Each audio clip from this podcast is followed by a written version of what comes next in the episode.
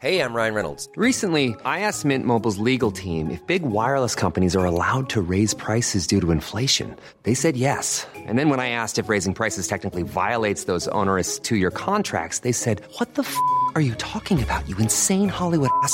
So to recap, we're cutting the price of Mint Unlimited from $30 a month to just $15 a month. Give it a try at mintmobile.com slash switch. $45 upfront for three months plus taxes and fees. Promo rate for new customers for limited time. Unlimited more than 40 gigabytes per month. Slows. Full terms at mintmobile.com. Bonjour à toutes et à tous, bienvenue dans ce Morning Mood du 1er février 2021. Il est 5h30 du matin, oui, premier jour du mois, premier jour de la semaine. J'espère que vous avez passé un bon week-end avant tout. Euh, la semaine dernière, on a eu sur les marchés, on va dire plutôt une purge de fin de semaine. Alors d'ailleurs, surtout sur les indices américains plus que sur les indices européens, on va le voir juste après. Alors c'est lié globalement à une sorte de contexte de fameux Robinhood traders qui s'attaquent aux fonds de gestion, etc. Et d'ailleurs qui probablement s'attaqueront euh, à l'argent. Alors ça, on en avait déjà parlé dans le courant de la semaine dernière. L'argent avait commencé à s'envoler. Alors, c'est vrai que c'est un actif hein, sur lequel bah, je travaille quand même depuis pas mal de temps. Je vous saoule d'ailleurs avec ça quasiment tous les jours et depuis des semaines, notamment avec sa surperformance par rapport à l'or. Il monte plus vite et il baisse moins vite que l'or. Donc, autant aller sur ce qui est plus intéressant, notamment si on travaille des stratégies acheteuses. Alors, peut-être d'ailleurs une coïncidence, raison pour laquelle il s'est un peu envolé. Mais si, voilà, par rapport au contexte qu'il y a concernant Robinhood Trader ou aux autres petits particuliers qui s'attaquent de plus en plus au-delà des actions qui sont les plus shortées, maintenant à des actifs quand même un peu plus solides, un peu plus importants, voire un petit peu plus contraignants d'ailleurs s'ils ont quand même une grosse influence sur, sur ce type d'actifs. Faut vraiment pas y aller si on n'a pas de plan. si on n'accepte pas d'un moment à l'autre une régulation ou quoi que ce soit. D'ailleurs, c'est ce qui s'est passé notamment la semaine dernière, vous le savez, beaucoup, beaucoup de monde m'ont parlé, d'ailleurs même si on n'investit pas sur les marchés, de GameStop, AMC, etc. Qu'est-ce qui se passe là-dessus? Il peut y avoir à un moment donné des régulations qui peuvent se mettre en place et ça, on ne peut pas avoir de, contrôle et de maîtrise de ces différentes news qu'il peut avoir là-dessus. encore une fois, GameStop, AMC, l'une et l'autre ont perdu entre 40 et 60% de leur valeur au moment où il y a cette news-là. Alors certes, derrière ça a tenu, mais si on n'est pas prêt à accepter 40-60% euh, de pertes là-dessus parce qu'on a l'effet de levier, parce qu'on a peur, et ce qui est tout à fait normal, euh, parce qu'on n'a pas mis de stop, parce qu'on met des stops et puis on essaye d'acheter le point bas, puis finalement on rentre à la vente parce qu'on se dit bah ça y est, c'est terminé là-dessus, euh, tout va s'effondrer, ça retourne au cours avant l'explosion à cause de ces fameux Robinhood traders, euh, derrière vous, vous faites arracher et en haut et en bas. Donc là, c'est le double effet qui se coule. Et là, c'est dramatique parce que finalement, vous êtes complètement dépendant de ce qui se passe sur le marché, de cette volatilité, sans absolument avoir de plan. Donc attention, si on rentre sur ce type d'actifs, sachant qu'on sait très bien là où on met les pieds, vous savez très bien où vous mettez les pieds, et derrière, euh, finalement, on n'accepte pas euh, que ce soit une invalidation d'un plan ou que ce soit finalement bah, d'avoir eu tort, ou au contraire, bah, tout simplement d'avoir eu raison de prendre ses, bénéfices et de pas forcément être sorti au point haut si jamais l'ascension se poursuit. Il faut vraiment, vraiment avoir un plan avant même de commencer à, à mettre le doigt là-dedans. Voilà. Alors, le mieux, c'est pas forcément d'être à l'écart, mais encore une fois, voilà, ça dépend quel profil on a, mais euh, surtout ne pas s'y plonger comme ça tête baissée, soit en ayant la frustration de ne pas avoir profité de tout ça, soit euh, en se disant bah c'est là où ça bouge, donc je vais là où ça bouge le plus vite. Voilà. Après, il faut être quand même un minimum préparé. Cette semaine, je vous rappelle quand même, il y a énormément de publications. On a déjà eu, on va dire, l'entrée la, semaine dernière.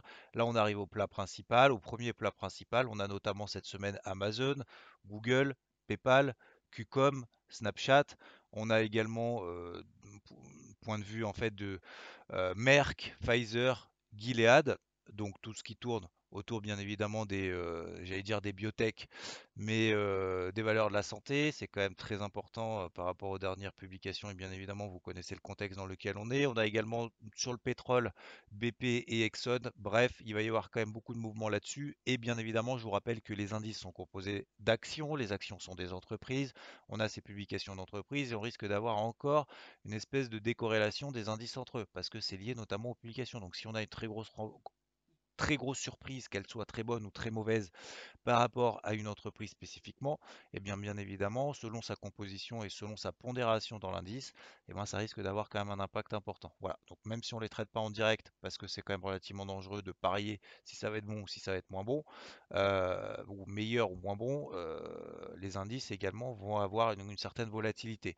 Alors, d'ailleurs, en parlant de volatilité, je vous rappelle que les indices, même si on a une grosse pression baissière en fin de semaine, sur les indices américains. Alors sur les indices européens, c'est peut-être un petit peu moins. On a, oui, de la volatilité, mais on n'est pas non plus dans euh, ce qu'on appelle des bear markets. Hein. Bear markets, alors certains estiment, c'est arbitraire, moi je trouve ça un petit peu débile, mais euh, en disant on est en bear market lorsque les marchés commencent à perdre 20% par rapport à leur précédent sommet. Ok, bon, moi je préfère m'atteler tout simplement à l'analyse technique, j'essaie d'être le plus objectif possible. Vous prenez par exemple l'ensemble des indices, vous prenez 5 minutes, et je pense que c'est quand même minimum important de regarder où est-ce qu'on est sur des niveaux daily en matière de daily, en matière de weekly. Donc une bougie égale une journée, une bougie égale une semaine, ça permet de prendre du recul, ça permet de savoir, un, dans quelle tendance est-ce qu'on est, deux, on peut utiliser par exemple des moyennes mobiles, par exemple 20 périodes ou 50 périodes, pour savoir à peu près où est-ce qu'on en est. On utilise également des niveaux horizontaux et d'ailleurs on regarde, les indices américains sont revenus sur les précédents records historiques qui avaient été réalisés juste avant le Covid de l'année dernière. Donc euh, là par exemple l'indice DAX, je sais que beaucoup d'entre vous euh, traitent notamment le DAX, euh, plus liquide, plus volatile, etc. On revient sur les 13 400. 13 400, c'est une clé daily D'ailleurs, une zone clé DI qui était limite inespérée il y a une deux semaines. Il y a une deux semaines, on était tellement on se dit oui, si jamais on a un repli là-bas sur les 13004, c'est les précédents sommets juste avant le Covid, bah, ça sera une opportunité magnifique de rentrer à l'achat. Voilà, bah on y est. Alors, est-ce qu'il faut acheter en disant bah forcément l'analyse technique ça va fonctionner, on revient sur un niveau clé et forcément derrière ça va monter? Pas forcément, après il faut attendre des niveaux, des indications que les acheteurs reviennent à l'achat sur le marché, ce qu'on appelle finalement des signaux techniques. D'ailleurs, je vous donne un petit, euh, euh, une petite astuce, une petite idée, par exemple, moi j'utilise souvent des niveaux de retracement. Donc là, on a eu vendredi, par exemple, des bougies baissières, par exemple, sur les indices américains. On peut utiliser 50% de retracement de cette bougie impulsive baissière. Et si on estime derrière, on passe au-dessus de ce niveau de retracement de 50% de la précédente bougie baissière, ça nous donne un point de repère d'invalidation de la pression baissière qu'on a eue. Et à ce moment-là, on peut partir du principe que ça y est, eh ben le marché peut-être, ça y est, est en train d'invalider cette pression baissière qu'on a connue. Encore une fois, sur les indices d'ailleurs européens, on a eu plus la semaine dernière des mèches hausses et des mèches basses. Je reviens juste après. Cette semaine, au-delà des publications d'entreprises, on a également le NFP, les non-farm payroll aux États-Unis vendredi, avec bien évidemment d'autres publications de, de, statistiques macroéconomiques, comme par exemple l'ISM manufacturier aujourd'hui à 16h. Euh, d'ailleurs, concernant le, NFP, bah, on espère qu'on aura quand même une meilleure issue hein, qu'il y, a un mois. Il y a un mois, je vous rappelle qu'on attendait des, créations de postes. On a eu finalement des destructions de postes, et notamment 140 000 destructions de postes sur le NFP. Cette semaine, donc pour le mois, euh, pour le mois qui vient de s'écouler, le mois de, février, euh, de janvier, on attend 55 000 créations de postes. Donc ça, ça sera quand même un chiffre relativement important. Pourquoi? Parce que c'est un impact euh, sur l'anticipation des opérateurs concernant la politique monétaire de la Fed, qui était un petit peu entaché en disant oui, ça y est, la Fed va remonter ses taux parce que les taux montent. Et puis finalement, ça n'a pas été le cas.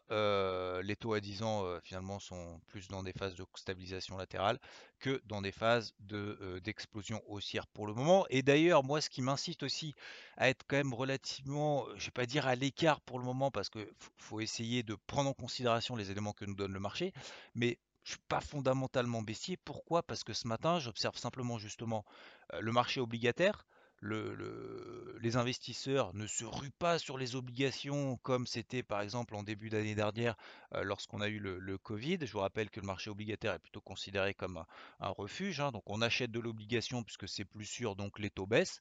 Là, on n'a pas non plus une baisse des taux euh, à long terme non plus euh, très importante. Donc première chose. Deuxième chose, on n'a pas forcément de prise de la retour de la version risque. On le voit par exemple avec le dollar américain bah, qui pète toujours pas cette grosse zone des 11 750 points sur le dollar index. Et enfin, eh ben, le yen. Le yen est plutôt d'ailleurs en train de se replier depuis cette nuit. Donc le yen est vraiment considéré comme la première valeur refuge. Mais euh, voilà, je suis pas donc pour le moment, j'ai pas d'opinion franche encore une fois, malgré le fait que la semaine dernière effectivement c'est plutôt moche, on arrive sur des gros niveaux, on n'a pas d'aversion risque et d'alignement des planètes notamment sur le plan que ça soit obligataire ou sur d'autres actifs comme par exemple dollar, yen, etc. Le mot de la fin, et ce sera justement bah, la transition avec ce que je viens de vous expliquer.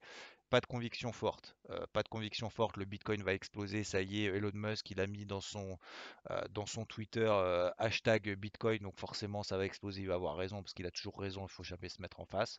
Le Silver, pareil. Faut pas partir du principe que ça y est, c'est parti. Ils vont tout éclater, machin, etc. Faut vraiment avoir un plan à l'avance. Les indices vont s'effondrer. Moi, je suis pas convaincu non plus plus que ça au-delà du fait qu'on arrive sur des gros niveaux, on a eu effectivement euh, des, gros pics de volatilité. Il faut essayer simplement d'estimer ses probabilités de réussite en fonction des tendances, des validations, des invalidations, comme je vous ai donné par exemple avec cette histoire de 50% d'être pression baissière. Essayez d'avoir un chemin euh, sur la semaine prioritaire, respecter son plan, même s'il met du temps à se mettre en place, ça évite déjà de faire la girouette, parce que la semaine dernière, encore une fois, euh, si on faisait la girouette en disant Ah, ça y est, ça monte, je paye, puis finalement c'était le point haut, ça s'effondre, on fait moins 2, puis finalement c'est à ce moment-là qu'on vend, et le lendemain il s'est passé exactement l'inverse, on refait plus 2, etc.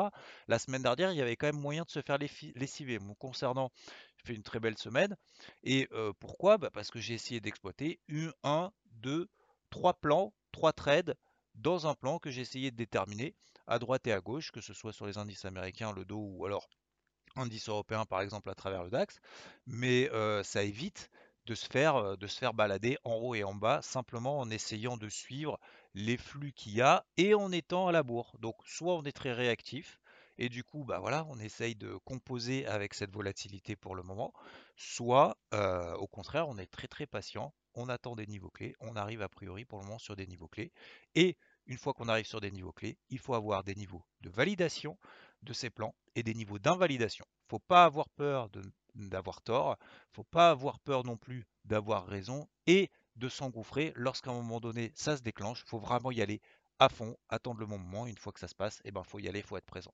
Je vous souhaite une très belle journée, je vous souhaite de très bons trades, une très belle semaine, une très belle route si vous êtes sur la route ou dans le train, et je vous dis à plus. Ciao ciao.